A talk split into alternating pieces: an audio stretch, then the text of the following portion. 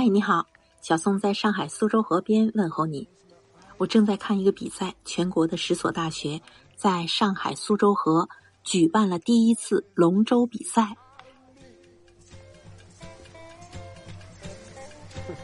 一条船十一个人，一个人稳坐船头，擂鼓助威，喊号子；十个人步调划一，加油向前冲。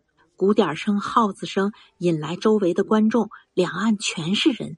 哎呀，在那儿喊着、助威着，整个苏州河上空都是人的声音，挺震撼，太震撼了。拿第一的肯定很高兴，可是你说那几个没拿第一的，什么想法？会不会感觉到有点自卑啊？还有主力队员很高兴、很自信，那其他配合的队员会不会也很自卑呀？就这个自卑和不自卑，还有有一些小优越感这件事儿，嘿，我还真是想要跟你好好聊聊。最大的机会，成功克服所有的困难，取得最好的成绩。可是，不是所有的人上了一条船都能忘记自我，努力往前，大家拧成一股绳的。那这个现象还真是挺有趣的。在心理学上有一个词叫做自卑情结。当遇到自卑的时候，不是要问他是否觉得自卑，而是要帮他找出来他的那种气馁的状态。就是说，必须找到他缺少勇气的那个地方，在那个点上鼓励他。我们现在家里一个孩子的时候，都在墙边上给孩子画成长线。如果家里有两个孩子，会经常背对背的比一下身高，看谁长得更快。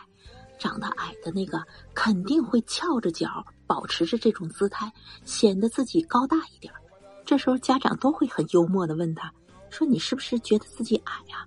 他会马上反击说：“没有，我长得最高。”其实啊，不仅是孩子面对自卑的时候会说不，就是大人也会这样，心里会说：“别人瞧不起我，我必须得表现一下，让你们知道我到底是什么人。”还有人手啊比比划划的表情特别的丰富，他的潜台词是说：如果我不加以强调的话，我说的东西就显得那么的微不足道。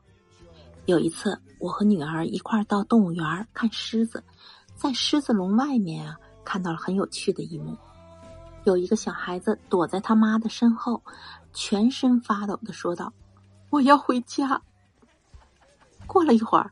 另一个小孩和一个妈妈走过来了，那孩子就站在原地，脸都白了，在发抖，然后就说：“我一点都不怕。”过了一会儿，又来了一个妈妈，带着一个宝贝儿。那个男孩不一样，目不转睛的盯着那个狮子，并向他妈妈说：“我能不能向他吐个口水？”事实上，他们三个都已经感觉到自己所处的劣势，但是他们用自己的方式表达了一下自己的感受。我们每个人啊都有不同程度的自卑感，但是我们都想过得更好，于是呢，我们都想让自己变得更优秀。你说对吧？如果我们一直能够保持着勇气，那简直太完美了。我们就可以改变周围的环境，脱离这种自卑的感觉。有趣的是，生活一直在考验我们的勇气，所以自卑感是跟我们如影随形的。有人会长期忍受这种自卑感吗？不会，所以我们一定会采取某些行动来解除自己的这种紧张的状态。即便是一个特别气馁的人，即便是他不再认为自己能够努力去改变这种境遇。他也是无法忍受这种自卑感的，他仍然会努力的设计设法去摆脱这些东西。他会采取一种看似是克服了障碍，反倒是那种陶醉了、麻木自己的，对，就是那鸵鸟行为。暂时把它称为所谓的优越感吧。但是那些自卑和因自卑产生的紧张。这些东西都在，一点都没有改变，可是他却逐步的步入了自欺之中，最后呢，让日渐增大的这种压力逼迫着他。比如一个孩子在学校的成绩不是很好，或者是跟老师和同学的关系没有那么融洽，他的自卑的情绪是逐渐表现出来的，愤怒、眼泪、道歉。学校里总会有这种孩子，成绩不是很好，学习压力就增加，自己就很紧张，他就会利用这些方式来争取优越感，来释放自己的压力，好像是对自己的一种补偿。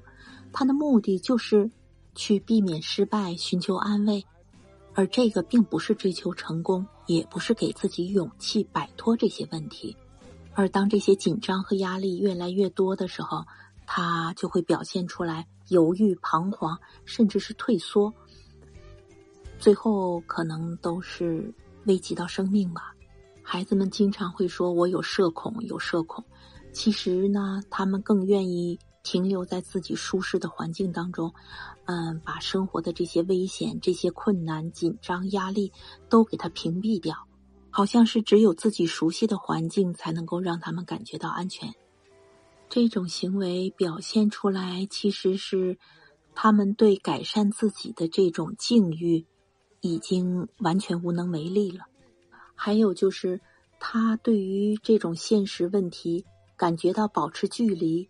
这样的话，他就会觉得安全，将自己局限在自己觉得能够主宰的环境之中。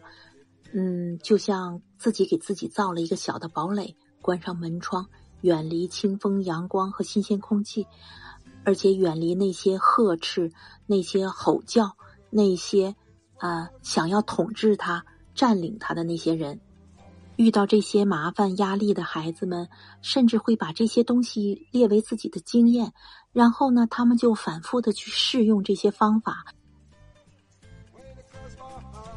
你有没有发现，他们所做的这些，其实他们都是有目标的，而这些目标是一致的，就是想要获得优越感，而不是去努力的改善他们的境遇。有一种方法叫做水性的力量。”（Water power？就是我们都能见到那种特别能哭的孩子，他是有驾驭成人的能力的，他会用他的眼泪作为最佳的武器来驾驭成人、奴役成人，成为他眼泪的俘虏的那个人，就是他的最亲的人。还有一种孩子你见过的，就是那种。特别愿意夸海口，就是吹牛的那种孩子。初见的时候，他会表现的特别有优越感。他就是那种，如果你问他是不是自卑，他坚决会说不。如果妈妈特别的宠爱自己的宝贝儿，那么这个孩子成年之后，他仍然会系在妈妈的围裙带上，以至于他和伴侣都不能好好相处。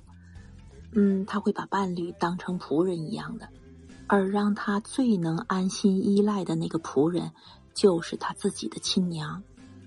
如果我们小的时候过于宠爱我们自己的宝贝儿，不允许他把兴趣扩展到母亲之外的别人身上，并且他的爸肯定漠不关心他，这个就是俄狄浦斯情节的牺牲品。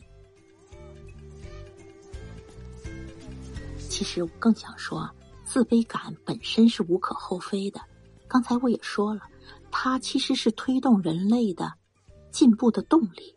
像科学的进步、宇宙的探索，还有我们周围环境的各种改变，都是因为我们最开始的无知。我们在试图努力的去控制自然，努力奋斗，我们有了各种成果。这就是在自卑、紧张、压力到自信。再到自卑、紧张、压力到自信，不断的转换过程当中，所以自卑啊，真的是无可厚非的。